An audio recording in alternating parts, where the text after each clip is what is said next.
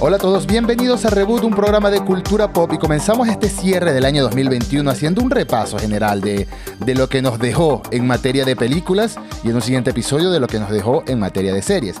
Y cómo podía ser de otra manera, no podía ser de otra manera, sino estar aquí junto al gran Ignacio Sainz arroba Fichinescu para hablar del año 2021 en materia de cine. ¿Cómo estás, Nacho?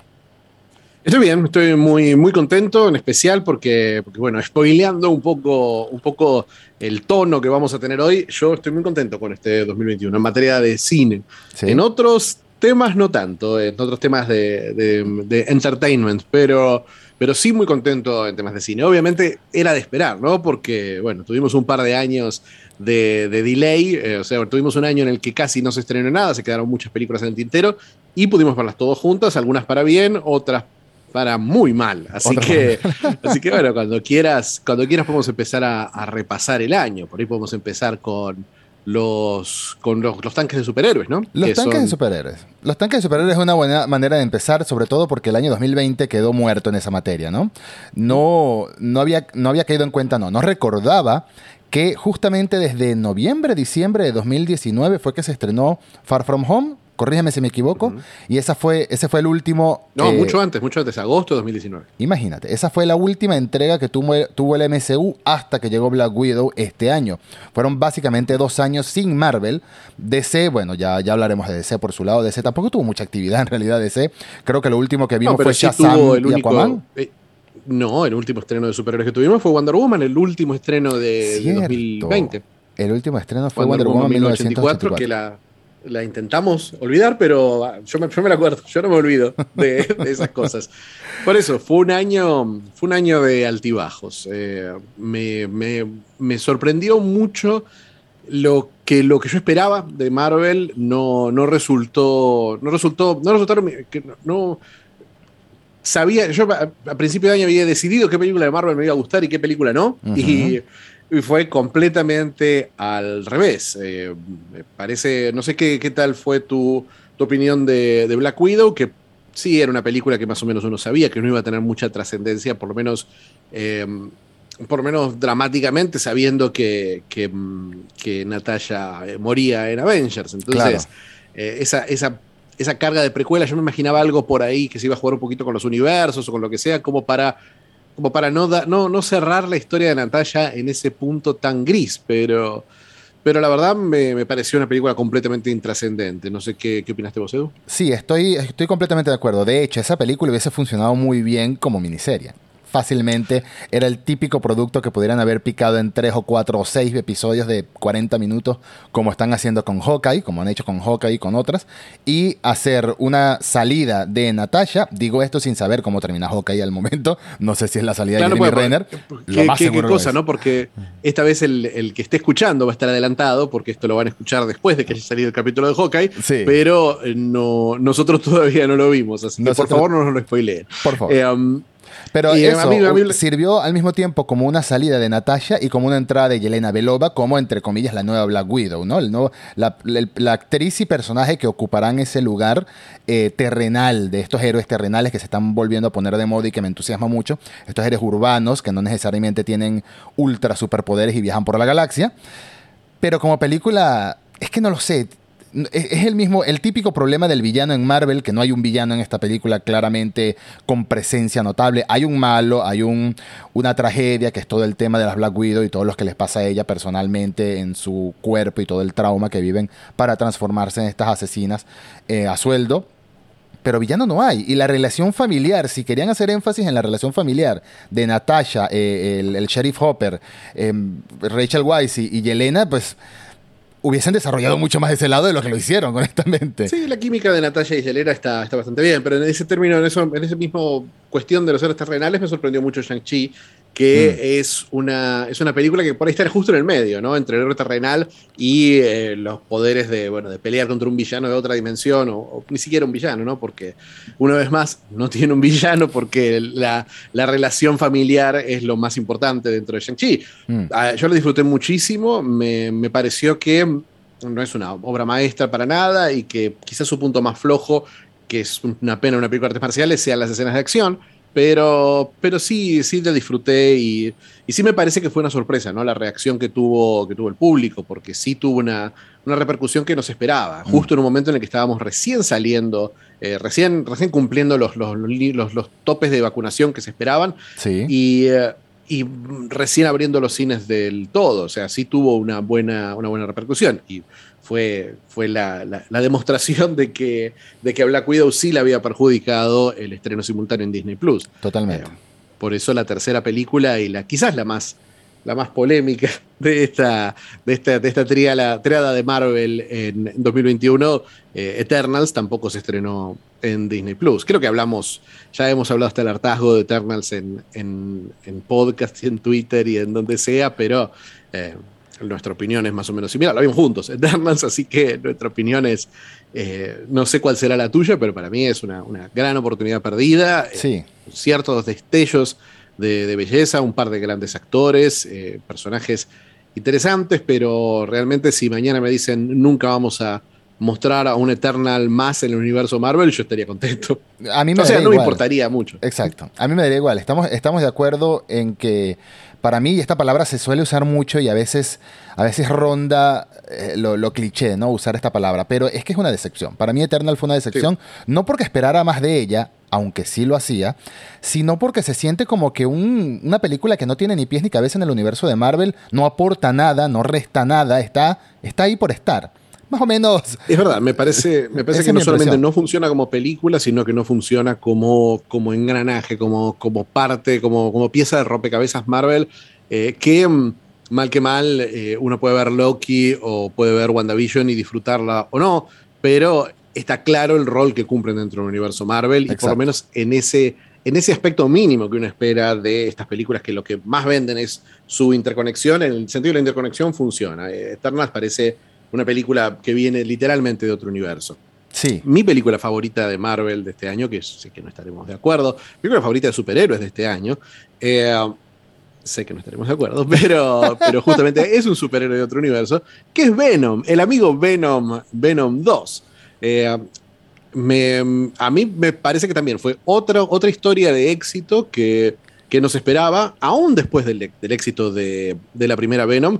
Venom 2 fue la única película antes de, el gran éxito del año, la única película que llegó a una recaudación superior a la primera entrega en, a, su, primera entrega en, meses de pandemia. Mm. Y, sí marcó un. marcó una.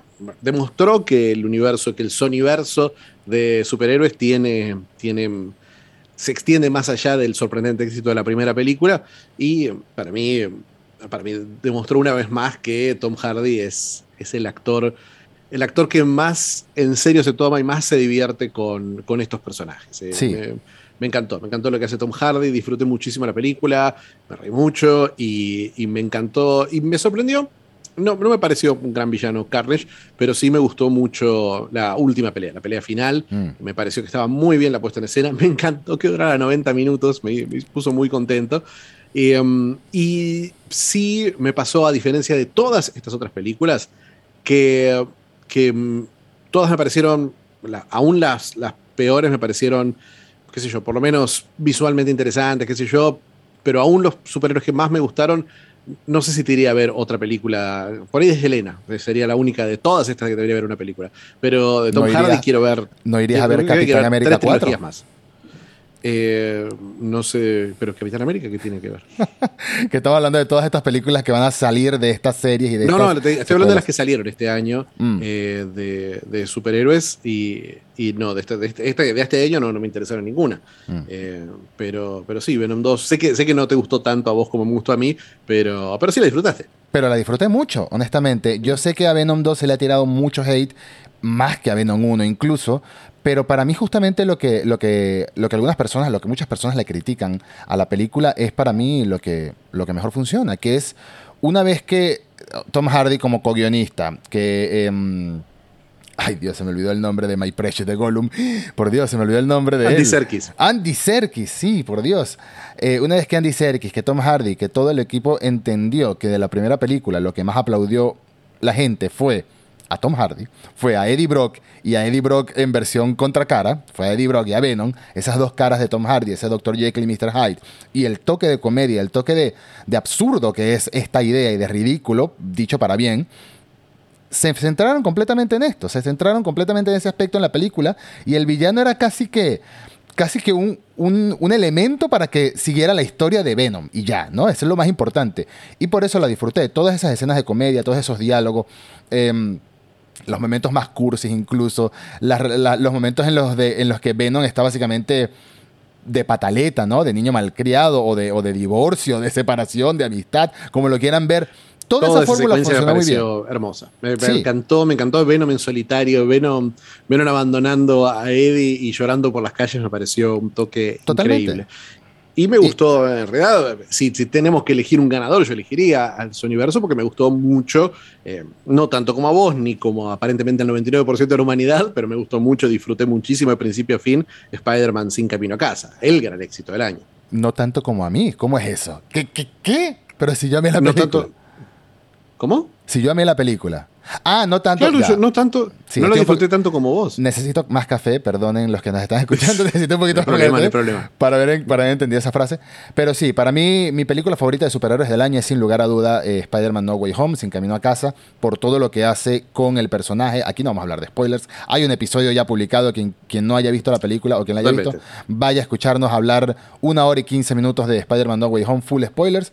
Pero en, esta, en, este, en este caso, en esta ocasión puedo decir que lo que, lo que mejora esa película es cerrar cosas que no sabíamos que necesitaban que cerraran para mí, ¿no? Cerrar historias pasadas, cerrar historias, abrir puertas a historias futuras y darle, darle un bonito tributo al personaje y al legado del personaje, ¿no? Tanto en, el cine como en los cómics, en el MCU y más allá del MCU, en el, en el Sonyverse o en el Spider-Verse, eh, Sony, Spider-Verse, Universe, wherever, como lo quieran llamar. Yo lo voy a llamar Sonyverse toda la vida porque hay que diferenciarlo más fácil de Marvel. Y es, es, el potencial que tiene el futuro del personaje y el potencial que tiene el futuro de otros personajes, porque hay que, recordar que relacionado a Venom es que vienen muchos, muchos más personajes de, de Sony y de Spider-Man con sus propias películas en el futuro. Sí, sí, sí. A mí ese aspecto no me, no me entusiasmó para nada. A mí me gustan las películas que cuentan una historia en una película, si no sos una serie de televisión. Eh, por eso ya hablaremos básicamente. Eh, por eso, pero ya, ya, hablaremos de, la efectividad o la no efectividad cuando hablemos de series. Eh, a, mí, a mí realmente me, me pareció me pareció que en el equilibrio el fanservice por ahí era, era demasiado. Me gustó mucho la historia, me gustó mucho centrarse en la idea de Peter Parker como un héroe compasivo, como un héroe que puede ver el bien en, todos. Eh, eso me encantó de la película, muy bien, todas las actuaciones, realmente de principio a fin todos están muy bien. Mm. Em, quizás me hubiera gustado que en el momento que trabajaban con, con, un estilista visual más interesante como era Sam Raimi, eh, quizás si esta tercera lo hubiera dirigido Sam Raimi me hubiera gustado mucho más. Eh, Posiblemente. porque porque me, me, parece que sufre mucho en el momento que tiene que imaginar visualmente cómo contar una historia del hombre araña que, mal que mal, o sea, Raimi obviamente lo hizo muy muy bien y mal que mal Mark Webb eh, parecía disfrutar un poquito más del, del, del dinamismo del personaje, de, mm. de, la, de la fisicalidad del personaje, cosa que es muy difícil, como cualquier producto de Spider-Man, es muy difícil no compararla con eh, Spider-Man Un Nuevo Universo, que es una, es una película que, que es un... Una, si esta es una película que es un homenaje a las características narrativas del personaje, eh, Un Nuevo Universo es un homenaje a las características visuales. Y me hubiera gustado ver un poquito más de inspiración. Es una pena que el momento visual más interesante de esta nueva Spider-Man sea una copia de una escena de Doctor Strange, que era una copia de Inception. Pero, pero bueno, eh, eh, la, falta de ideas visuales es un gran problema de Marvel y, cuando lo resuelven, como en Eternals, hay otros problemas. Puede pasar. El universo DC tuvo dos películas muy extrañas, mm. muy, muy extrañas. Este Una película y un engendro, que ni siquiera podemos llamar una película, pero tuvimos eh, Suicide Squad, que es una película, una de esas películas que yo la disfruté mucho cuando la vi, me reí, la pasé bien. No es una película que tenga la necesidad de ver nunca más en mi vida. No, no me. No me. No, me, dejó una sensación. Eh, creo que tiene mucho que ver con el humor de James Gunn y este, este humor agresivo, este humor de Something Awful que, tiene él. Que, que me, dejó una sensación de vacío la, película. Me dejó una sensación de que, bueno, si estos héroes no significan nada, y si el heroísmo no significa nada, y si los trajes no significan nada, y si todo es una porquería, y si eh, mm, somos el Capitán América o no somos el Capitán América, es todo lo mismo. Digo, bueno, está bien, pero ¿por qué esta es la octava película de superhéroes que hace James Gunn? O sea, está bien, son un horror los superhéroes, pero me parece que ya me lo contaste tantas veces que no, me, cuesta creértelo. Mm. Eh, más, más, más, fácil me resultó creer eh, la otra película, El Engendro, que me dice los superhéroes son los nuevos dioses, que es el Snyder Cut de Justice League, eh, uno de los eventos pseudo cinematográficos del año. para mí, para mí, para mí una sorpresa, una sorpresa porque va, va de muy mal, empieza muy mal. Las primeras dos horas son absolutamente una telenovela absolutamente insoportable, donde, donde todos los vicios de Snyder se repiten, pero no voy a negar que los últimos dos episodios de esta, historia en cinco episodios, el, en realidad el episodio 3 y 4 en particular, los, los disfruté muchísimo y, y toda la confrontación final justamente yo hablo de siempre de, porque para mí es muy importante, ¿no? Lo visual en las películas de superhéroes, en términos visuales, no hay comparación, no hay comparación con lo que hace, con lo que hace Zack Snyder, con lo, llevó, lo que llevó Zack Snyder al, lenguaje, a la forma de contar superhéroes en el cine. Me parece que dentro de cuando, cuando, cuando ya podamos separar a Snyder de, sus fanáticos y, mm. de su, y de sus campañas y de, y de todo este drama con Warner y dentro de 10, 20 años y podamos ver a, Snyder fuera de contexto, creo, que, creo que se lo va a juzgar con un poquito más de generosidad que es un poco, hablando de, Matrix en, otros contextos, es un poco lo que pasa con las Wachowski, que, eran, eran dos directoras que se las tomaba como, ah, puro, lo único que hacen es contar, es hacer lindas escenas de acción y personajes que hablan a cámara y dicen algo. Creo que 20 años después es fácil, es, más fácil revisar esas películas y decir, mira, no, pará, eran, eran algo más, algo estaban buscando. un mensaje. Eh, y mensaje siempre hay, pero mensaje no, mensaje no es cine. Eh, lo que hay es lo que hay es ideas, lo que hay es formas distintas de contar. Hay cosas que salen bien, hay cosas que no salen tan bien, pero sí hay, sí hay una ambición que falta en el cine. Y por, por, por lo mucho que se diga, se diga pretensión cuando la ambición no nos gusta, eh, creo, que, creo que el Snyder Cut es el ejemplo de un creativo con una visión muy, muy específica, no sé si particularmente eh, interesante, pero por lo menos muy personal, haciendo lo que, lo que, lo que sabe hacer. Y, mm. la verdad, en esos términos la, disfruté bastante. Eh, ¿Y si fue, qué te pareció a vos? Si fue un evento. Para bien o para mal fue un evento, porque fue algo que aprovecha la influencia de Internet desde lo positivo hasta lo negativo, ¿no? De la influencia que puede tener una campaña eh, masiva de fanáticos en esta herramienta tan mundial y tan conocida y tan utilizada en el día a día, tan parte de nuestras vidas como es el Internet.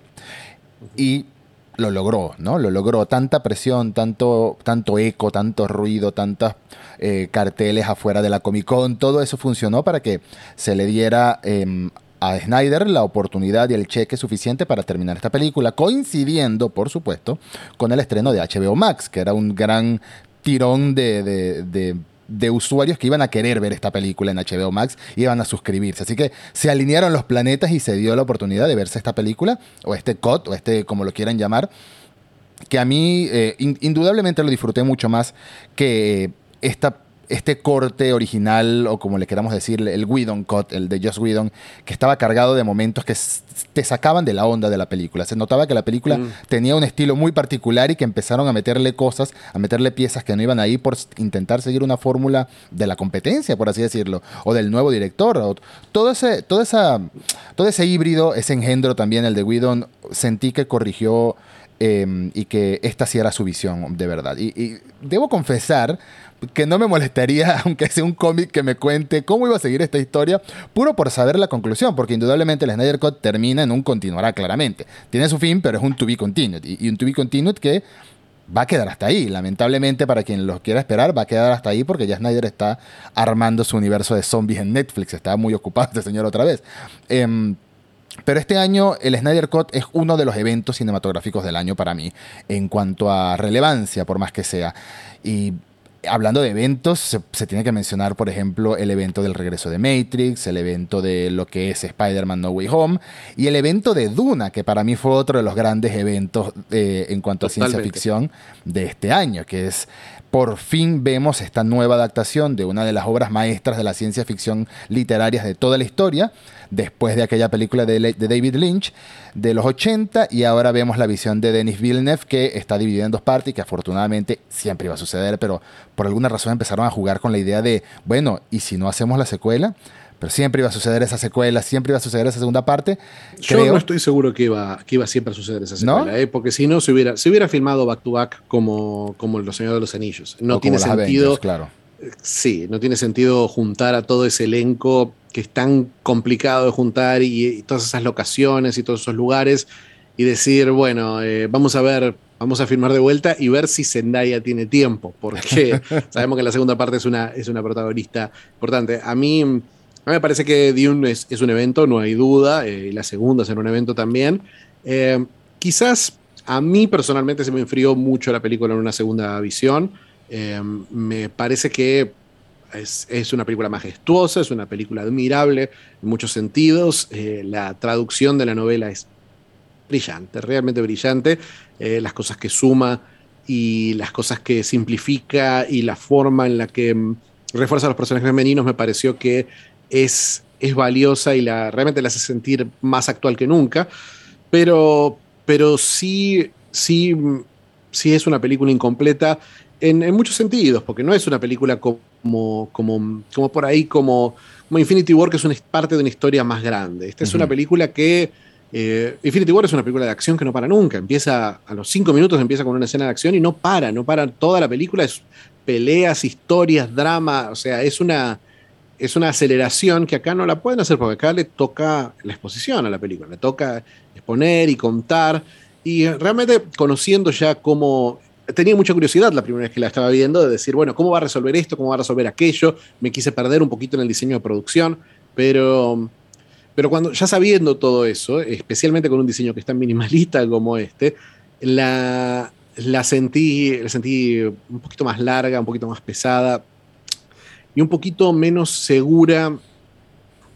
Y esto es lo que me preocupa para la segunda parte, un poquito menos segura en la representación del personaje de, Paul. Mm. Eh, Paul Atreides es un personaje complejo, porque es un personaje que es un, un héroe, un mesías, un protagonista, tiene un montón de características que deberían hacerlo el centro de la historia, pero es muy difícil contar una historia con él en el centro porque es un personaje apático, es un personaje depresivo y distante, es un tipo que, marca su distancia con todos los personajes de, la historia.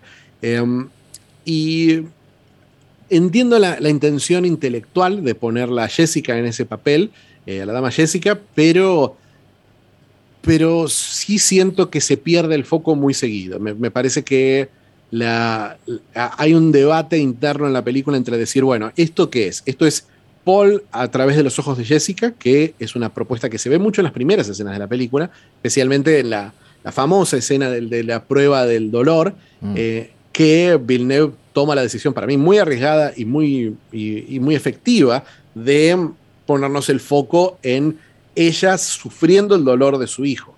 Em, Jessica es un personaje mucho más carismático que Paul y mucho más fácil de identificarse para el espectador. Y, creo que em, en ciertos momentos, en particular al final y en particular cuando se concentra mucho en visiones que no plantea, no, no piensa explicar hasta dentro de tres años la, la historia, sí siento que ahí se, diluye un poco. Me parece que había una idea válida, pero bueno, era, era romper un poco lo que uno espera de estas películas, que, se, que sean un camino del héroe, eh, un camino del héroe. Pero esa estructura, particularmente a Duna, no la, no la beneficia. No sé si, no sé cuál fue tu, tu reacción, tu primera, segunda, tercera reacción con la peli. Mi primera reacción con la peli es que me mostró a diferencia de la película de los 80, esta película me mostró un universo en el que me quiero sumergir y quiero ver mil historias. Me parece fascinante. Yo creo que lo visual que trabaja también Villeneuve combinado con, los sonidos de, trombones enormes estratosféricos de Hans Zimmer te llevan, te meten en esta dimensión y te envuelven. Voy a ser un poco injusto con lo que voy a decir, pero es que en parte de una primera parte no cuenta mucho a nivel de historia. Es como una historia corta, ¿no? En, cuanto a, a, lo que sucede y a cómo, va, cómo avanza la historia de estos personajes. Pero está envuelta en tantas tomas, en tantos momentos, en tantas caminatas, en tantos.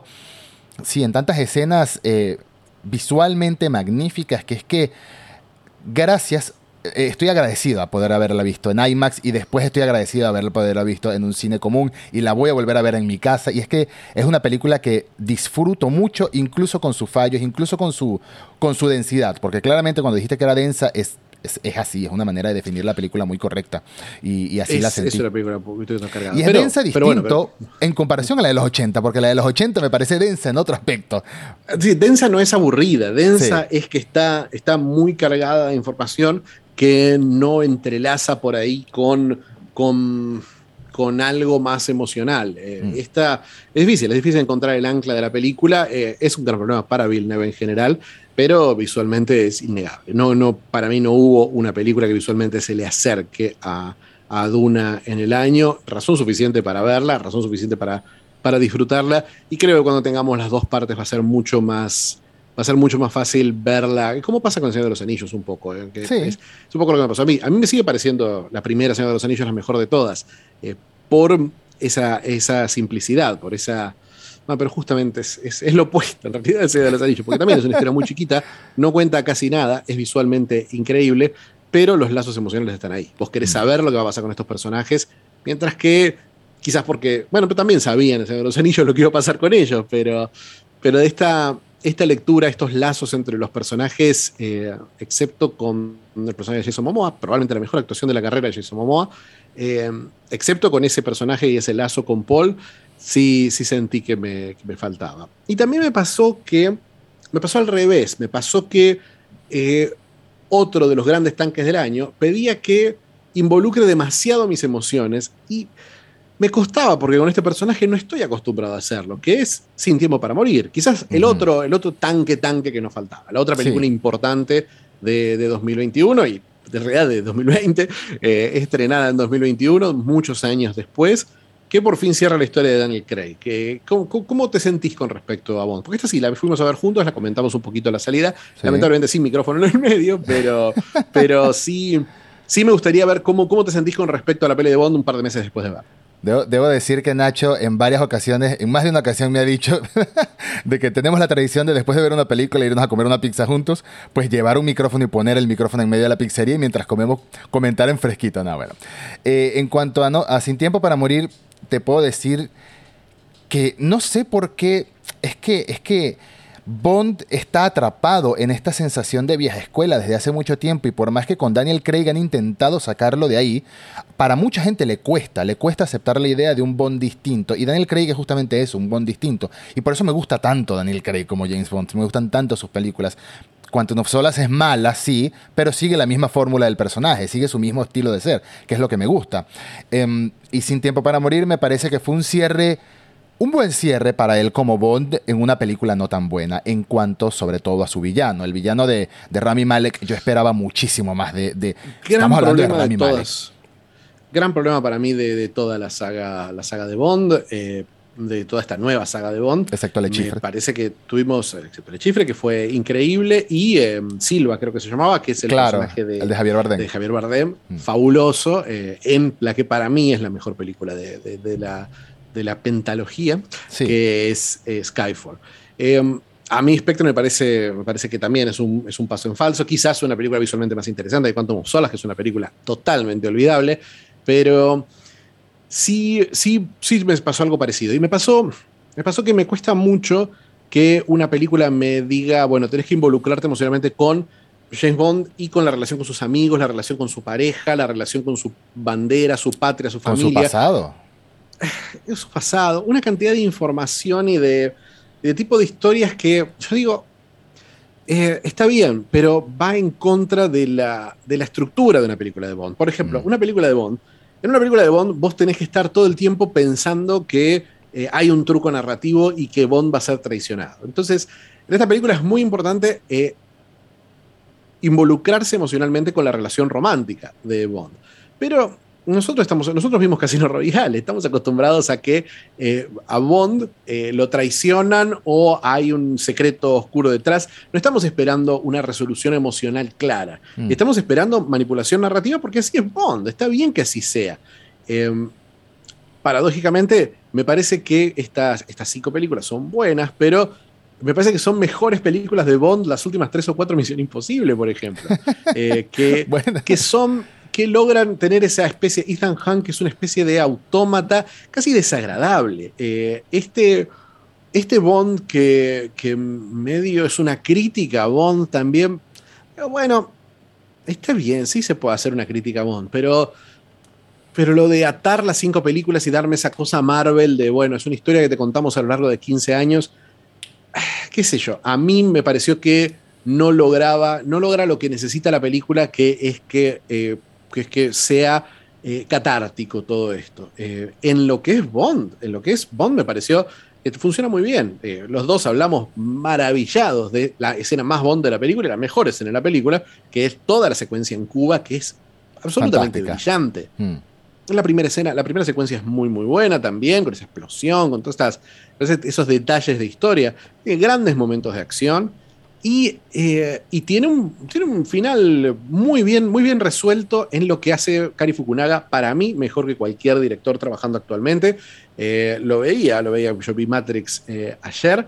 Y, um, y, y Lana Wachowski trabaja el espacio de una forma que lo habíamos hablado con Spider-Man, que para mí no, lo manejan muy bien los directores de Marvel, particularmente que en sus películas parecen cutscenes de videojuegos en las que los personajes vuelan en cualquier dirección, uno, no sabe dónde están físicamente los héroes, los villanos, los objetos, nada.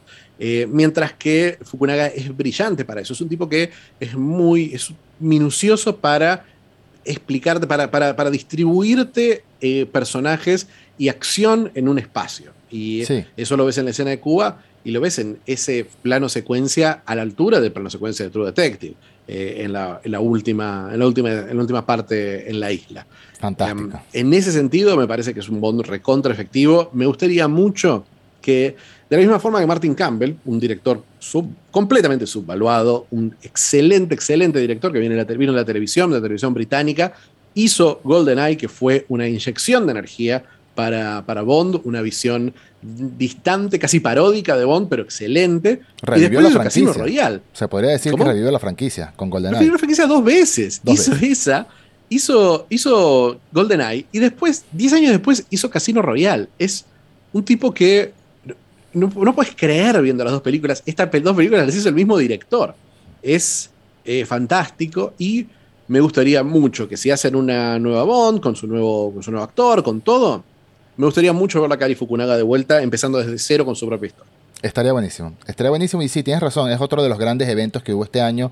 Para bien o para mal, el hecho de que en 2020 se retrasara casi toda la cartelera, prácticamente toda la cartelera relevante al menos, eh, hizo que este 2021 recibiéramos muchas joyitas. Em, tanto las más grandes, tanto los tanques como los que hemos hablado, como de, eh, el regreso de Matrix, Spider-Man, No Way Home. Sí, los tanques, creo que aún los tanques flojos fueron, tuvieron su, su, interés, qué sé yo. Mortal Kombat me gustó, Free Guy, Godzilla vs. Kong. Eh, Mortal Kombat me gustó más de lo que pensé que me iba a gustar, honestamente. Yo pensaba que no me iba a gustar mucho. ¿Eh? Sí, no, no vi algunas. No vi, no vi Space Jam, no vi Old, no vi, no vi Quiet Place 2. No veas, no veas Old. A Quiet Place 2 me gustó. Hablando de secuelas, mm. puedo decir que a Quiet Place 2 me gustó. Don't Breathe parte 2, no la vean, ahórrensela, quédense con el buen, con el buen recuerdo de la primera. Pero Don't Breathe parte 2, por favor, descartada por completo. Pero Quiet Place parte 2 me gusta porque me pareció muy interesante lo que hizo Krasinski en la primera y esta, si bien creo que no está a la altura de la primera, que hay gente que la pone por arriba, pero para mí no está a la altura de la primera parte, sigue siendo una buena historia que continúa creciendo, un buen universo que continúa creciendo y quién sabe si hagan una tercera. Pero quería, quería preguntarte acerca de las... ¿qué, ¿Qué opinabas ya para entrar en la ronda final que, se supone que tenemos planeado decir cuáles fueron nuestras películas favoritas del año, pero ya más o menos hemos dicho algunas. Em, quería ver cuáles fueron para ti algunas de las sorpresas del año, ¿no? Algunas de esas cositas inesperadas. Eh, me imagino que vas a empezar con la más obvia, que es The Tomorrow War con Chris Pratt, esa joya del cine moderno. Una joya del cine, una joya Fantástica. Justo con, nuestra amiga mutua eh, Jessica Vladi hablaba el otro día de que, de, que, de que Tomorrow War, que yo siempre dije, eh, uy, Chris Pratt es insoportable, siempre hace el mismo personaje, ¿por qué no hace otro personaje? ¿Por qué no, está serio alguna vez en una película? Y después vi Tomorrow War y dije, no, ¿sabes qué? Mejor no. Mejor no. Mejor no.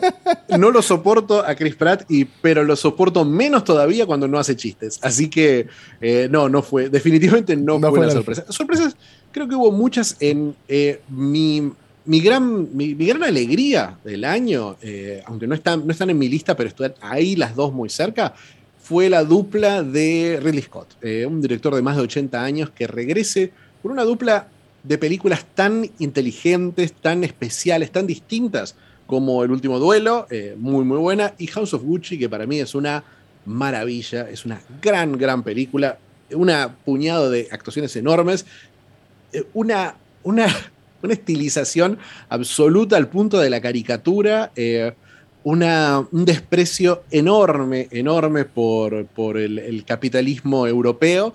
Eh, me, encantó, me encantó House of Gucci, eh, me gustaron mucho las dos. El último duelo quizás es, es una película, es, necesariamente manipuladora con su estructura Rayomón. Te dice, bueno, no tomes no, llegues a conclusiones antes, de, la, antes del final porque te vamos a contar tres perspectivas distintas de la misma historia.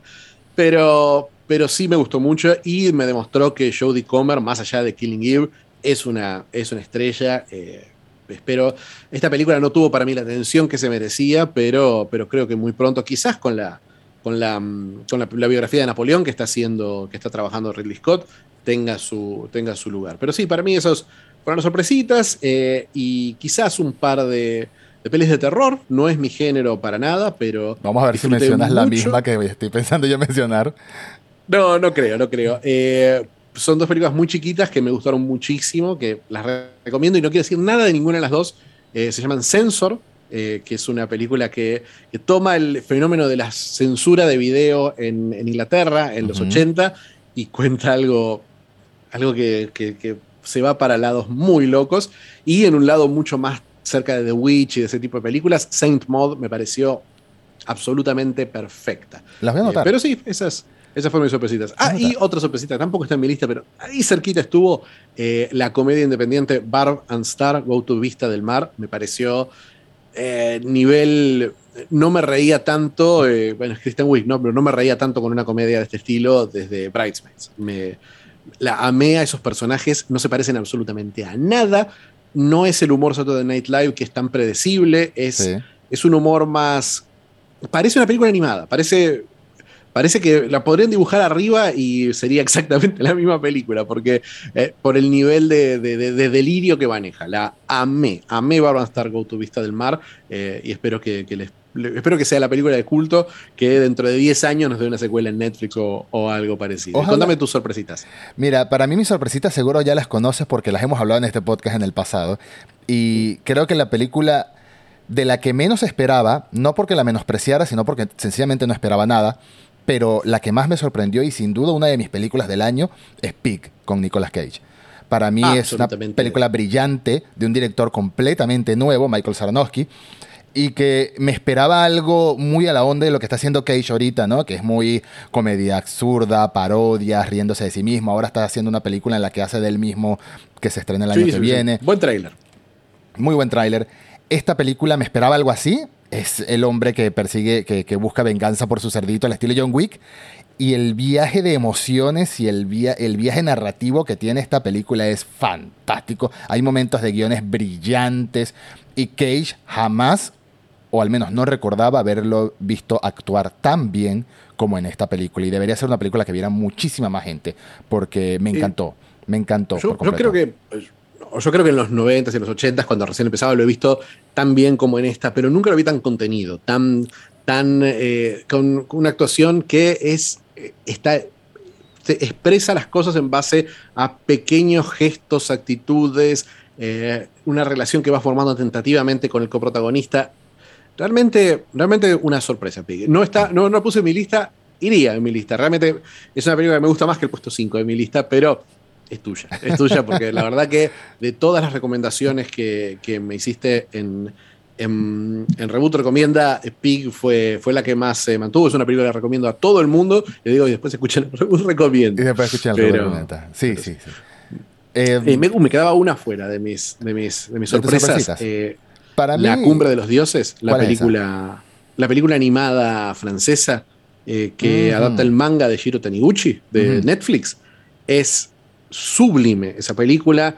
Es una, historia sobre alpinistas, en realidad sobre un periodista que busca el rastro de un famoso alpinista que desapareció y, de a poco va, va descubriendo el porqué, la relación de este alpinista con, con el deporte. Y la relación es una, una historia sobre tu relación con lo, con lo creativo, con lo que, con lo que te empuja en la vida, con tu, lo que en japonés se llama tu ikigai. Bueno, mm. esa que está, está, muy de moda ahora en libros de, de, cuestiones empresariales y todo eso, pero en este, en este caso es una ilustración perfecta del, del concepto y una adaptación brillante de Taniguchi, que es un mangaka, uno de esos pocos mangakas que ha tenido, por ahí quizás como Junji Ito, que ha mm. tenido más repercusión fuera de Japón que en Japón. La verdad, una joya absoluta, La Cumbre de los Dioses. Espero verla este año en las nominaciones. ¿Tenés, más sorpresas o querés que saltemos a la No, yo creo que podemos saltar a, lo mejor del año porque el tema es que mi sorpresa del año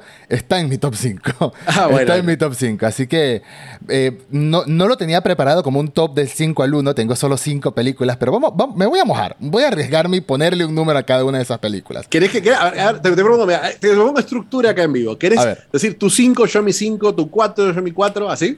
Bueno, bueno, pero este, voy a empezar a ver si, si tú tenías preparado esto también, con la película que menos me gustó. No, aquí no estamos hablando de la peor película, no estamos hablando de las mejores películas, las películas que se estrenaron en el 2021 que más nos gustaron a cada uno, o que menos nos gustamos en este caso.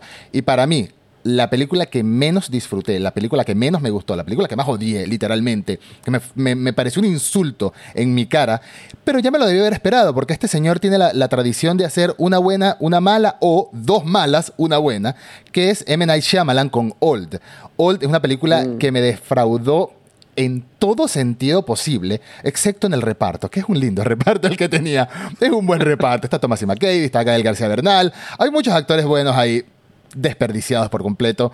Eh, poco después vi La Visita, otra película de él reciente, y esa me hizo un lavado de cara en lo que es, me refrescó un poco la imagen del director. Esa, la vi, esa, vi hace un par de años, esa es muy, muy buena. Sí, sí, lo hice como para tratar de volver a confiar un poco en él, porque si no, no, iba a ver más nada más, nunca, te lo juro, porque después de Glass y esto, eh, me sentí ofendido por completo. Ah, sí, sí, Glass, Glass, en particular después de Split había sido una, una, una decepción. Te digo mi decepción entonces, ¿Tu decepción? porque lo mismo, es decepción, o sea, obviamente la peor película ni la fuimos a ver. Por ejemplo, Old, no Old la iba a ver hasta que me dijiste que no y dije, ya, sí.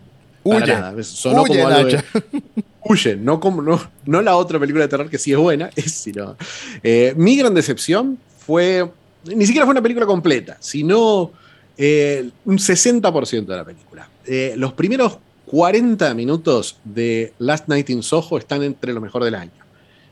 me parece, la última película de Edgar Wright, me parece bellísima, me parece, parece visualmente está muy bien narrada. Eh, Anna Taylor Joy es Anna Taylor Joy, que no. que, quizás no, se distancia mucho de su personaje, pero si su personaje es tan magnético como es, como es ella, eh, en esta película, ¿qué importa? Em, me, gustó, me gustó mucho me gustó mucho la forma veloz en la que te cuenta la historia del personaje de Thomasin Mackenzie. Me gustó mucho es, toda esa secuencia en la que ella viaja por primera vez a Londres del pasado en sueños. Pero después la película desbarranca en, una, en un misterio que no se sabe, no se entiende hacia, hacia dónde va.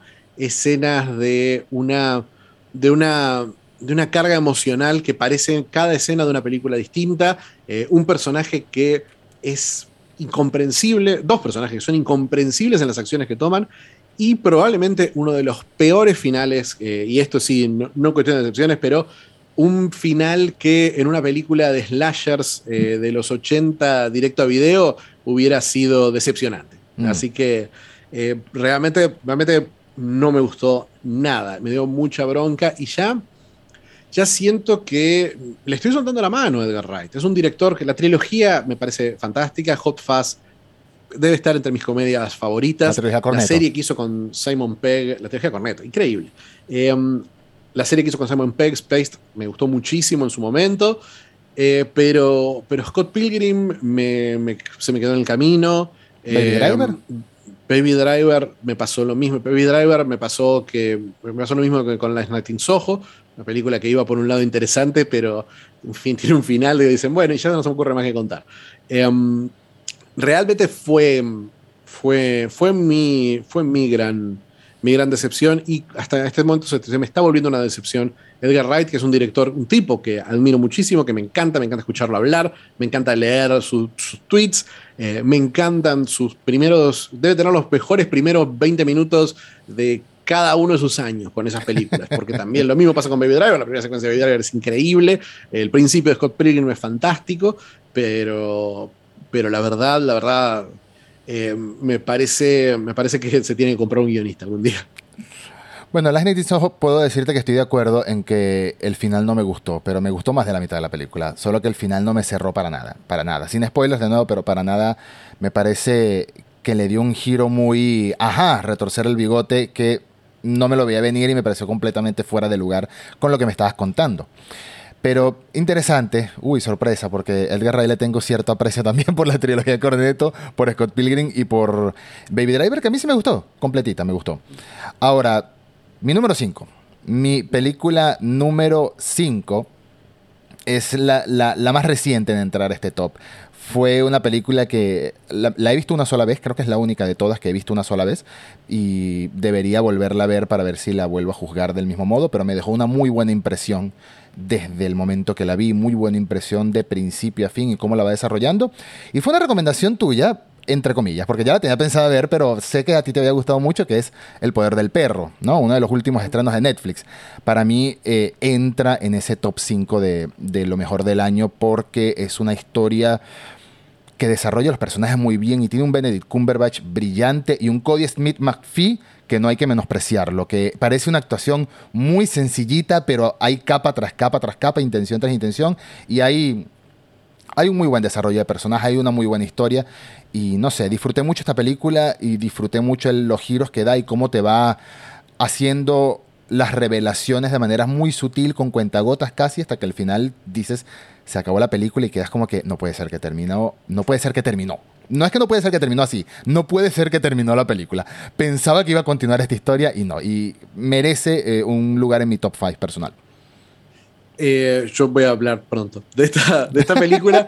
eh, en mi top 5 personal, el, hay un asterisco en mi top 5 personal porque vi ayer Matrix Resurrecciones, me pareció una relectura brillante de la serie, la disfruté muchísimo, me pareció que tiene grandes ideas, pero realmente eh, sé que estaría en mi top 5 del año, eh, no sé en qué puesto, no sé cuán arriba hasta que la, la vea de nuevo. En la primera visión fue tanta la sorpresa y decir, y especialmente, no quiero spoilearla porque, porque bueno, es, hay, un par de sorpresas que están en las primeras, en los primeros minutos que, no quiero decir, pero en lo que a mí respecta, en lo que, lo que es mi historia eh, personal y mis, mis intereses, eh, me, sorprendió que tocara tan de lleno eso. Así que un asterisco para Matrix Resurrections, pero mi puesto número quinto es Maligno. Es mm. la brillante, divertidísima, eh, excelente película de terror de James Wan, que me parece que es un poco una contrapartida a Last Night in Soho, porque empieza como una película de terror muy correcta en la primera, en la primera hora. Es más, tiene la misma inspiración, porque la primera hora de, mm, Soho y la primera hora de Maligno tienen mucho del terror italiano, del giallo, eh, de Dario Argento. Tienen referencias casi directas, tiene planos en particular Maligno muy muy sutiles, muy interesantes, cuando la forma en la que te va describiendo la arquitectura de, la casa de, la protagonista. Empieza muy arriba, Maligno tiene una obra muy charlada que me pareció divertida porque Juan no es un tipo que maneje muy bien el. Es un tipo que en persona maneja muy bien el humor. Eh, me parece que lo mejor que tenía era esa ligereza. Y acá la tiene también. Y tiene un, tiene un personaje atormentado y después tiene un montón de secundarios que son muy graciosos, muy divertidos, que me sostuvieron. Una, pues, una hora que decía, bueno, ¿para dónde va? Y los últimos 20 minutos eh, hay un giro violento, brutal, pero a diferencia del de Last Night in Soho, no es una, una estupidez, sino que es eh, una forma de decir, de decir, no, no, realmente no, no quisiera spoilearlo, es un giro brillante, es brillante. Es como un tributo. Hmm. No sé si a quién sería el tributo, pero bueno, me parece que, me parece que está muy, muy bien la forma en la que el giro en sí cómo funciona y los últimos, los 20 minutos que vienen después de ese giro, porque después de ese giro hay que contar algo. Hmm. Y es un one, eh, nosotros sabemos que hay un one eh, de terror y hay un one que maneja otros géneros. Y es one diciendo, bueno, ahora esta película de terror, vamos a agarrar, vamos a apretar el acelerador. Y eh, es increíble, increíble, la disfruté muchísimo. No, no me pasa, la vi en mi casa y vi, la, los últimos 20 minutos los vi parado, así de, así de emocionado estaba con el giro con el giro maravilloso de One. ¿Cuál es tu número 4, Edu? Bueno, no quiero hablar mucho de Malignant todavía porque puede que hable de ella en el futuro también. Pero mi número 4, y no pude terminar esta lista, o mejor dicho, no, no, pude hacer esta lista de estas cinco películas sin incluir al menos una, una peliculita que viniera de cierto país del que tengo cierto interés de ver sus películas y sus series. Marvel. Sí, el país de Marvel, el, el maravilloso país de Disney, la maravillosa nación de Walt Disney World. No voy a hablar de, eh, mi cuarto lugar es Space Sweepers, Barredores del Espacio. Una película coreana que es para mí todo lo que debió haber sido la serie de Cowboy Bebop, live action. Es, una, es un tributo al espacio, a la aventura espacial, es colores, es ciencia ficción, es inocencia, es una niña con habilidades que parece tener habilidades, es un grupo de cazarrecompensas, es una película que te presenta al espacio Obviamente hay una gran crítica, como en muchas producciones coreanas, de, eh, contra las altas sociedades, contra la opresión, contra la, eh, la bueno, las, las distintas discriminación de clases sociales y todo este tipo de temas que está tan presente en muchas películas del país, pero al mismo tiempo me, parece muy bonito la manera en la que te presentan el espacio, ¿no? La gente que vive en órbita. Es muy internacional. Hay, escenas en las que hay naves espaciales pilotadas por franceses, pilotadas por japoneses, pilotadas por rusos, pilotadas por estadounidenses y pilotadas por distintas, eh, distintas personas de distintas naciones en la misma nave. Entonces, no digamos que es realista, pero es más o menos, entra un poquito en lo que yo considero que es The Expanse, la serie Expanse, por ejemplo, que es como que, no sé si esto va a ser así en el futuro, pero es como que lo más cercano que uno imagina que podría ser realmente un futuro eh, sin fronteras espaciales, por así decirlo, ¿no? Más, más abierto, más global, y obviamente es, muy, es muy caricaturesca la película en ciertos aspectos, en el aspecto de que, bueno, típico que haces un trabajo enorme y te pagan tres moneditas que ni siquiera te, te cubre para el, para el combustible. Por eso te digo que me recordó mucho, cuando la vi, me recordó mucho a Cowboy Bebop. Es un Cowboy Bebop live action sin ser un Cowboy Bebop live action y es lo que debe haber sido esa serie. De verdad que a todo, a todo el que no la ha visto, a todo el que le tiene cierto aprecio a la ciencia ficción divertida, porque es esto, ciencia ficción divertida, ciencia ficción espacial divertida. Dele una oportunidad a Space Sweepers, está en Netflix y es de, mis estrenos favoritos del año en la plataforma y en general, porque si está en mi top 5 es por algo. No sé si tú lo has visto, Nacho. No, no la he visto. no la he visto, pero, pero tengo muchas ganas de verla por lo que dijiste y especialmente después de la decepción que resultó Cabo Vivo.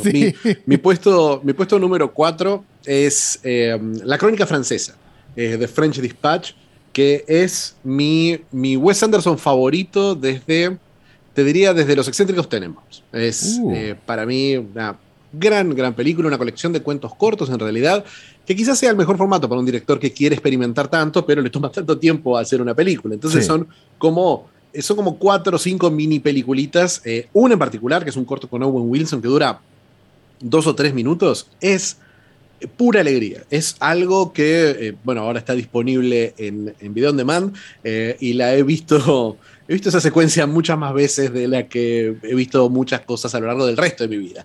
Eh, y, la, salió hace dos semanas en video on demand, pero es, es muy buena. El corto de Benicio del Toro y Lea Seydoux es perfecto, es perfecto, es algo...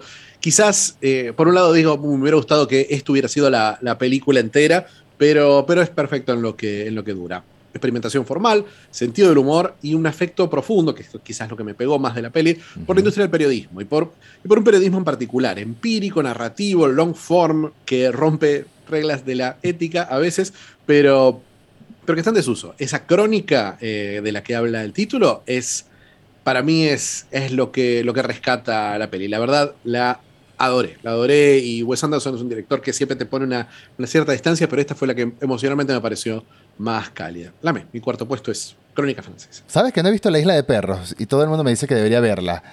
Debería, ¿verdad? En Japón, ¿eh? Wes Anderson en Japón. Claro, no la he visto por eso, eso que, te, que pasa a veces, que no ves una película, no porque no quieras ver la película, sino porque se te olvida que existe y en el momento que recuerdas estás trabajando, estás eh, en la calle o es de mañana y dices, bueno, el fin de semana lo veo y se te vuelve a olvidar que existe, está en ese pequeño agujero negro. Pero la voy a ver, Isla de Perro, junto con esta nueva película que tampoco la he visto, no he visto la última de Wes Anderson.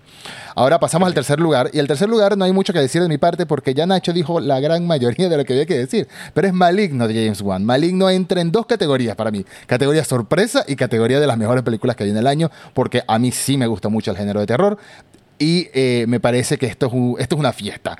Esto es una fiesta de celebración de distintas ramas que ha tenido el, terror durante los últimos 30 eh, años, posiblemente, durante los últimos 30 años. Desde slasher hasta terror diabólico, hasta lo que tú quieras. Hay de todo, desde gore, desde terror físico.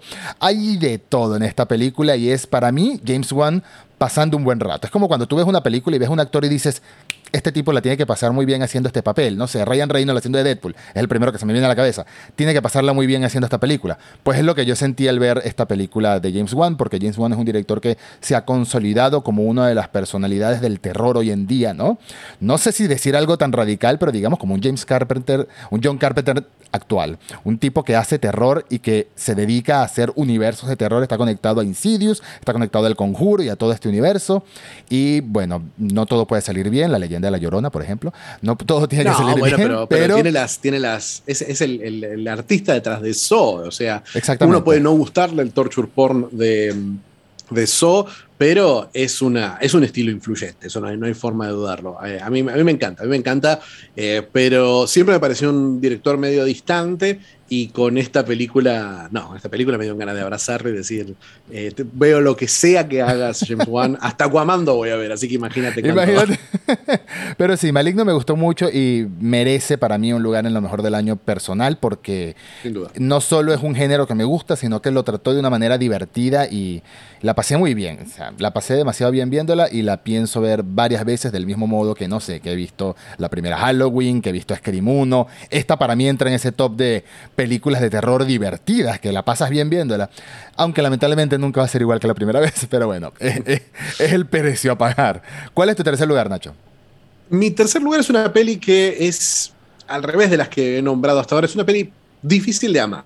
Una película eh, que no te puedo decir que la disfruté mucho, pero sí fue una película en la que me perdí, una película que es como una especie de, como un lago, que uno mete la mano en el lago y la mano lo agarra y lo mete adentro. Mm. Eh, es The Green Knight, El Caballero mm. Verde, eh, la película de Dave Lowery con Riz Ahmed poseído, fantástico Riz Ahmed. Es una película onírica, extraña, compleja, simbólica. Es una historia mitológica, una fábula que tiene todo el peso del misterio, de un libro viejo que uno encontró y uno dice, ¿pero qué quiere decir esto? ¿Por qué es todo tan horrible? Eh, y eh, tiene imágenes que creo que no me voy a olvidar jamás de toda la película. Cada una de las secuencias es impresionante. Eh, es una película episódica donde mm. son una serie de episodios de, cosas que le pasan a este personaje y vos decís, ¿pero qué está pasando acá? ¿Por qué, esto, ¿Por qué esta gente toma estas decisiones tan malas todo el tiempo? Pero es parte del, atractivo, de la magia de, la película. No, no tiene un ancla de que, como decíamos de Duna hace un rato, que no, tiene el ancla donde, donde uno se puede agarrar como, como espectador. Entonces se pierde, se pierde en la imagen, se pierde en los personajes, se pierde en esta visión medieval de, la magia. Una película muy buena y más allá de Duna, que obviamente Duna es un espectáculo, eh, esta para mí es la película más bella del año. Si pudiera tener fotogramas en la pared marcados de una película serían de, de, Green Knight. Es hermosa, es hermosa y de verdad que lo ha demostrado en muchas ocasiones, pero Des Patel es un actor que tiene un talento enorme. Ah, Patel, qué Des Patel, sí. Des Patel es un actor que tiene un talento. No es Tiene un talento enorme. Em, a mí me cautivó este actor en una de las películas que más me ha gustado ver así con, mi mujer vemos esta película, vimos las dos y la hemos visto varias veces, nos alegra mucho que es el, Gran Hotel Marigold, que está él ah, y una serie de leyendas británicas. Son muy lindas. Son hermosas esas películas, a mí me encantan esas películas de, señores grandes teniendo estas últimas aventuras o estas aventuras a, mayor ya, ya edades mayores, está Bill Nighy, está Maggie Smith, están todos. Y de Green Knight sí yo creo que entraría en ese asterisquito de, ese bonus track de, de películas. bonus track entraría de Green Knight porque me pareció una una, historia hermosa y un, vistazo a, esta leyenda arturiana distinto, ¿no? Muy, muy fiel a este poema, tengo entendido. No me he leído el poema original, pero es muy fiel a esta, a esta historia original de hace siglos. no, es, amigable. no, debe ser, debe ser una manera de escribir muy, muy distinta a la que incluso de Shakespeare, ¿no? Pero eh, eh, es una buena elección, de verdad, es una buena elección. Ahora, me quedan dos lugares y creo que son lugares que van a estar ya esperables, eh, sobre todo el segundo lugar. El segundo lugar es una mención que me sorprende que no la has mencionado todavía, vamos a ver si, en, tus, otros lugares están, pero otro de los eventos del año que no hablamos cuando hablamos de grandes eventos y es el cierre de una gran saga, Evangelion 3.0 más 1.0 Thrice Upon a Time, es mi lugar número 2 por, por ¿Quieren saber por qué? Vayan a los podcasts de que hablamos de Evangelion durante unas 12 horas. No sé cuánto suman todos esos episodios. Pero Evangelion es el cierre. Evangelion es una conclusión. Evangelion es un episodio muy sentimental y muy emotivo para todos los que hemos visto esta saga y para los que no la han visto también, que pueden empezar de cero y hacer el recorrido tanto por la serie como por las películas. Esta reescritura, este visionado más optimista, de la historia de Evangelion, muy distinto a lo que Hideaki Anno había hecho en los 90. Esta, esta nueva, se siente como una nueva historia basada en los mismos personajes, se siente como un universo paralelo sin hacer referencia, por supuesto, a, lo que hoy en día se conoce como multiverso en los cómics, en, el mainstream, ¿no? en, las películas, en el cine. Evangelion 3.0 es una película que me llenó el corazón, me llenó el cerebro, me llenó las emociones y la disfruté mucho más de lo que imaginaba, honestamente, que iba a disfrutar esta historia.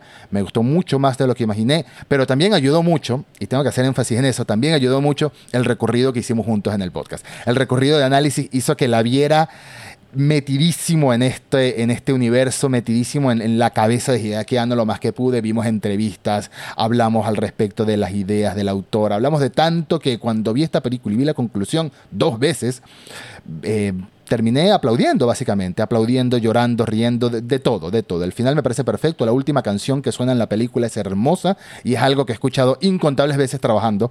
A veces, a veces no debería porque me concentro más en la canción que en lo que estoy haciendo por las emociones que presenta. Ese es mi número 2, Evangelion 3.0 más 1.0 Thrice Upon a Time.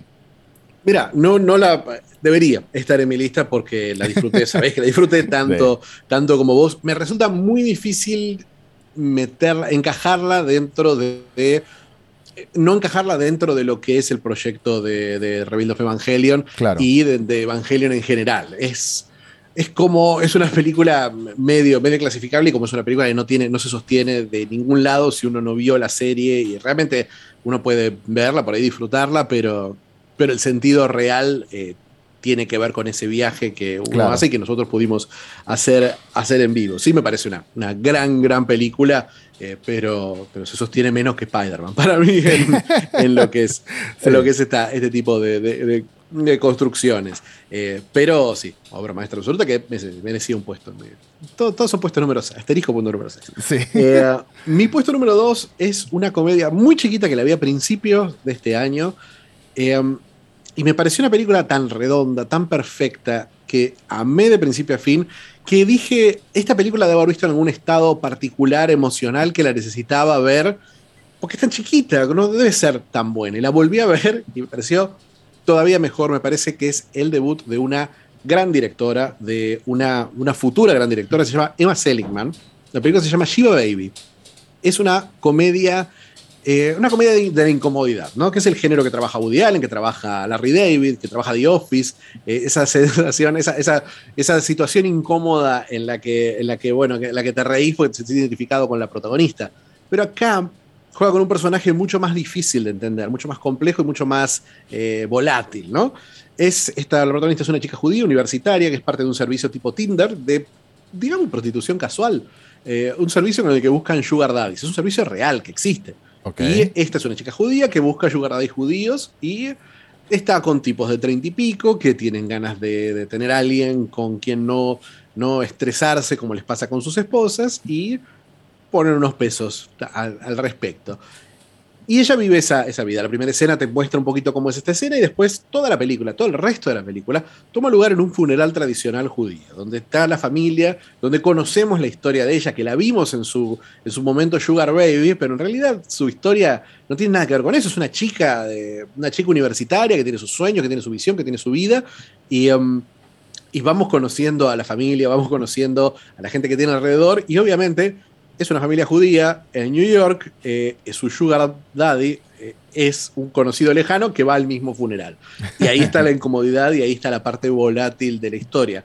Es una comedia, que es una comedia muy efectiva, muy, muy graciosa, eh, con, con, momentos increíbles, realmente con momentos memorables, consecuencias cómicas memorables, pero la forma en la que juega con el poder, con las relaciones familiares, con los sueños contra la realidad, en 90 minutos de historia es brillante y tiene un final Em, un punto altísimo, un punto altísimo perfil. Es uno de esos debuts que vos decís, esta directora va a llegar muy, muy lejos y, ya está trabajando, creo, con Judah Apatow, no sé quién está trabajando en, su serie HBO, o sea, la vamos a, vamos a seguir a Emma Seligman un rato más. Eh, pero sí, ese fue mi gusto número 2. Shiva Baby está disponible en Movie, la película, y es un placer, especialmente si les gusta, si les gusta la idea de, de un Woody Allen feminista, que no sería Woody Allen, pero, pero, por ejemplo, si tuvieran.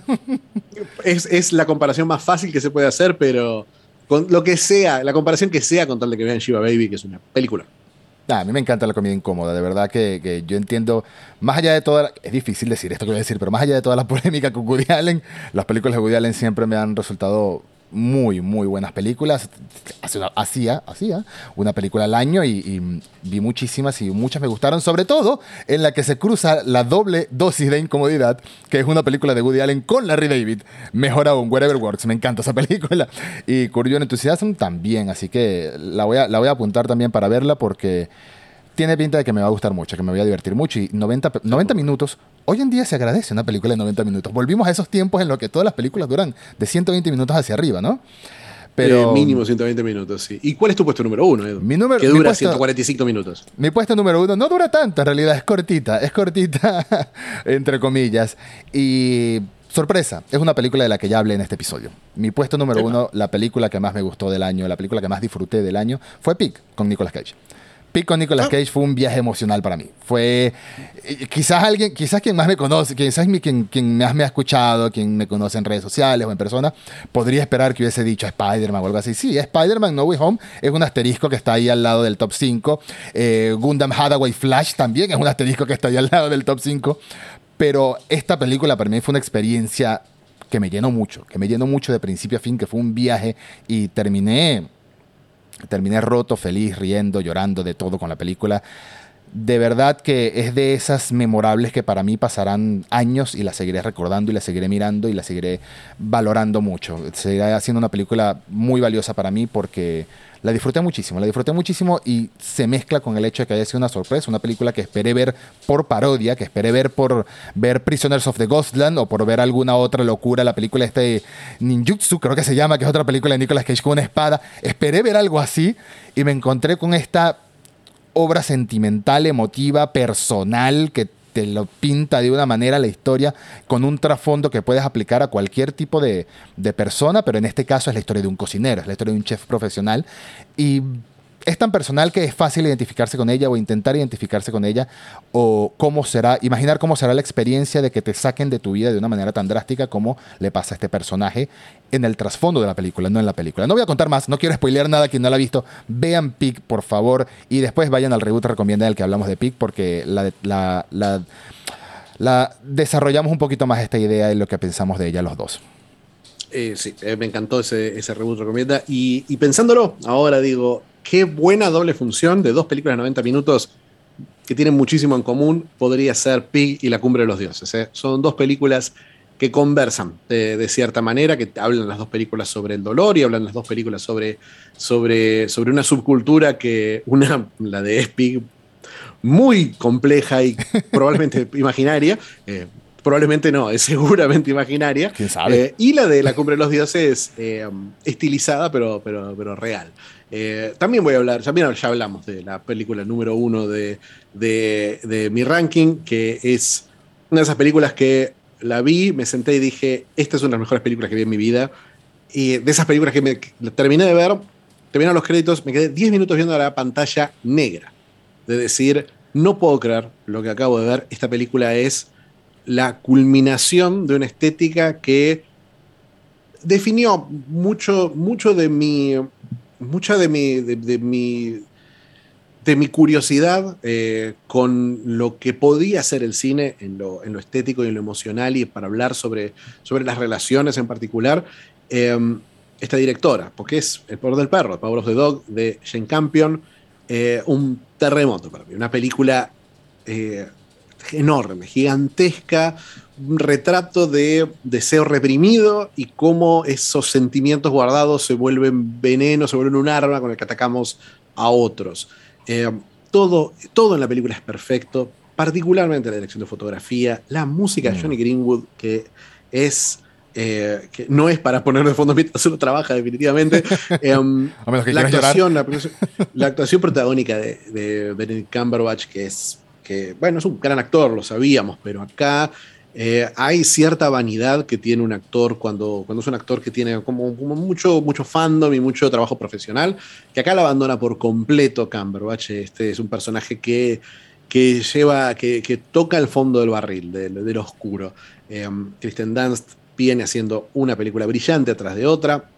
Jesse Plemons es un regalo que recibimos, que todavía no puedo creer que haya un actor tan, tan capaz. Eh, es, tan difícil narrar desde la fragilidad. Y, Jesse Plemons tiene eso, tiene eso, tiene esos, tiene esos psicópatas memorables que hace, pero, pero tiene esas, esas, esos pozos sin fondo que tiene de ojos eh, Jesse Plemons, esos ojitos, esos chiquitos y profundos que te, que te pegan, te pegan. Eh, Cody McPhee, como dijiste, es tremendo en esta... Es una, una, película que tiene la densidad, la carga narrativa, la, la, oscuridad de una, de, una, de una novela, una novela gótica, una novela con toques de Brokeback Mountain, con toques de petróleo sangriento, eh, There Will Be Blood. Eh, para mí es una película gigantesca a la altura de cualquiera de esas dos. Va a recibir todos los premios, eh, se los merece. Y que Jane Campion es una directora que a mí, yo vi muy chico, vi, tenía creo 14 años cuando vi la lección de piano y fue una película que me impactó muchísimo. Obviamente no tenía parámetros para entender qué estaba contando sobre la relación entre un hombre y una mujer. Eh, pero después fue una directora que seguí, que me hipnotizó siempre. Retrato de una dama, es una obra maestra. Eh, Holy Smoke, eh, su película con Kate Winslet y Harvey Keitel, en la que Kate Winslet es una mujer, es una mujer que está atrapada por una secta y Harvey Keitel es su deprogramador. Una película olvidada, completamente olvidada, pero es tremenda, tremenda, una película perfecta. Y la miniserie Top of the Lake, que para mí hace lo mismo que hacen éxitos actuales como Mero Fist, uno en todas estas, pero, pero con mucha más con una coquetea con, con, las razones por las que la gente hace las cosas que hace. No se queda en el horror. Dice, pero ¿qué pasa si yo soy capaz del horror también? Y eso es Shane Campion. Shane Campion es, es, es una directora que, por suerte, por suerte con esta película, eh, va, a, va, va, a quedar clara la importancia en la historia del cine de una de las más grandes de todos los tiempos. Wow, así, así Así merece ser catalogada, sinceramente, porque no he visto las películas que mencionaste anteriores a ella. Para mí fue un descubrimiento esta película respecto a la directora, pero sí noté que su dirección transmite mucho, incluso en los silencios, en las tomas alargadas, transmite. La película transmite en todo momento, tanto en los diálogos como en los silencios, como en, los silbidos, en todo momento. Esta película te está, te está llenando de información, te está llenando de emociones y termina como termina, ¿no? Y todo lo que sucede es, es, es una historia es una historia de esas que no se olvidan fácil, honestamente. Y me gusta que haya sido tu primer lugar y casualmente mi quinto lugar. No sé, creo que, creo que 2021 fue un, año, fue un año lleno de buenas películas, que quizás algunas debieron haberse estrenado en el 2020, quizás no, pero indiferentemente es un año cargado de buenas historias y me quedo con ganas de ver muchas que no he visto, de las que mencionaste incluso. No he visto el último duelo, por ejemplo. Así que estoy pendiente de ver, de ver algunas de estas y de ver algunas en tu top 5 que no las que no las he visto, incluyendo esa comedia. Eh, no sé qué más quieres añadir para despedir este lindo año. que, realmente sí, que realmente fue un gran año. Hay cosas que me quedaron afuera. Hay Oscar Bate, eh, películas que por ahí no estarían nunca en nuestra lista, pues son películas muy seguras, pero, que son muy efectivas, como King Richard o Belfast. Me gustó mucho Belfast. Eh, me pareció increíble. Titán, por ejemplo, la, película de Julia Ducournau, me pareció, la, ganadora del Festival de Cannes, me pareció una, una joya que quizás no tenga todas las. La, que no tenga la, sorpresa que fue Roy Crudo en su, película anterior. Eh, me gustaron mucho los documentales de este año, documentales, eh, me trajeron mucho, muchos documentales sobre música, el de Underground, el documental de Val Kilmer me pareció tremendo. Realmente fue un año, un año, de, un año maravilloso para, para, el, para el amante del cine y para, y para también... Para, para que este, este, para sentir que este, este arte todavía tiene mucho que decir. O sea, aún en un mundo de streaming, aún en un mundo donde las salas las vemos colapsar de a poco, el cine sigue teniendo una, potencia y una capacidad de sorprendernos que creo que ningún otro arte tiene en este momento. Sí, 100% de acuerdo. Me llega a la mente, em, para bien o para mal, una frase que se hizo viral, una entrevista que se hizo viral, un poco viral de Stellan Skarsgård, que es este actor que hace de, bueno, hace del varón en Duna, hace de científico en Thor, en la trilogía Thor, en Avengers. Tiene una carrera muy grande como para, para reducirlo a el papá de muchos Skarsgård también, el papá de Pennywise. Eh, Stellan Skarsgård, seguro la viste, no sé si la viste una entrevista que le estaba dando, o más bien una conferencia que estaba diciendo de qué es el cine hoy en día y cuál es el. O sea, él ah, estaba como hablando de lo de Martin Scorsese, lo que dijo Tarantino, etcétera, y que no puede reducirse a la enemistad, entre comillas, que hay entre el cine clásico y Marvel, y el cine de superhéroes, y el cine de franquicias. Él lo que dice es que ahora mismo el que está saliendo víctima, entre comillas, es el cine AA, por así decirlo, el cine de mediano presupuesto, que hoy en día o es una película de 200 millones de dólares o es una película de 2 millones de dólares para abajo, ¿no? 5 millones de dólares para abajo en realidad fue el número que usó. Y eso es cierto, pero al mismo tiempo eso nos permite ver películas que de otra manera, no sé si le hubiesen, si se le hubiese dado un perfil tan alto, películas más experimentales, películas más pequeñas en escala que han funcionado bueno, también como me imagino que El Poder del Perro no debe haber sido una película muy costosa, más allá del reparto, por ejemplo. Eh, Pig debe haber salido mucho más económica de lo que imaginamos. La misma Maligno también debe rondar en, no digamos en 5 millones para abajo, pero sí muchísimo menos de lo que cuesta cualquier película de una franquicia grande, desde Duna hasta Star Wars, hasta por supuesto Marvel o DC. Y para mí, eso es, eso es una de las ventajas más bien de esto, de ver cómo se empiezan a potenciar cada vez más películas pequeñas y, llegan al radar más rápido, ¿no? Incluso tenía apuntada por ahí mencionar Nobody porque me gustó Nobody, así de sencillo. Nobody con Bob Oderkirk, tampoco creo que haya sido una película de cientos de millones de dólares, no lo fue, de docenas de millones de dólares quizás.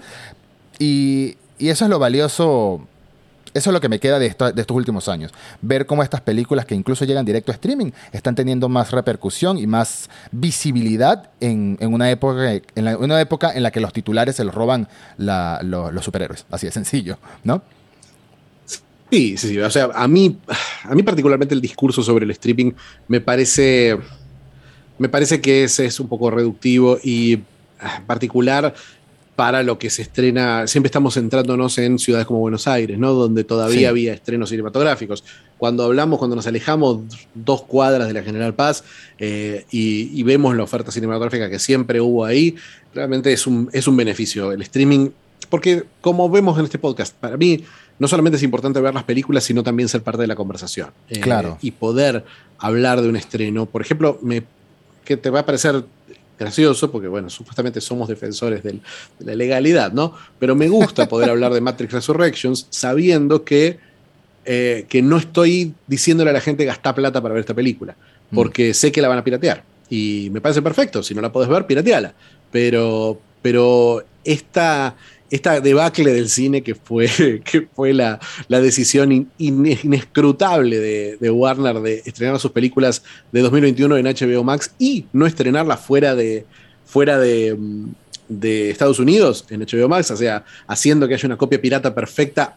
En el caso de Matrix, un día antes del estreno, eh, creo que en esos, en esos casos em, me gusta sentir que puedo hablar de Poder del Perro y que cualquiera que tenga Netflix o se la quiera piratear la pueda ver en el momento en que la película es parte de la conversación. A mí eso me resulta más interesante que la santidad del cine. Perdón que lo diga, pero, pero yo no veo los cines como una iglesia, quizás por haber crecido en un barrio en el que el cine era siempre horrible y la película no solo se cortaba, sino que se quemaba. Eh, así que estuve ahí de vivir, de vivir el final de Bastardo sin Gloria, tipo los ocho años, un par de veces. Así que. ¿Esta así queda para otra canción? Eh, ya la contaremos. Pero sí, un año que fue una celebración del cine. Así es. Y bueno, esto ha sido todo por este episodio, este recorrido que hemos hecho a lo largo de 2021, destacando los mayores o mejor dicho, lo que más disfrutamos del cine en este año, lo que menos disfrutamos y nuestro top 5, como una especie de guía para que quien no ha visto esas películas tiene el sello de aprobación de Nachi, tiene el sello de aprobación de Eduardo, vayan a verlas y disfrútenla, o si no les gustó, bueno, ahí están nuestros Twitter para que nos digan, ¿qué es esto que me recomendaste? No me gustó en lo absoluto. Nacho, como siempre, un placer hacer cualquier tipo de conversación contigo. Un placer, Edu, espero que se repita muy pronto. Así es. Hasta la próxima. Chao.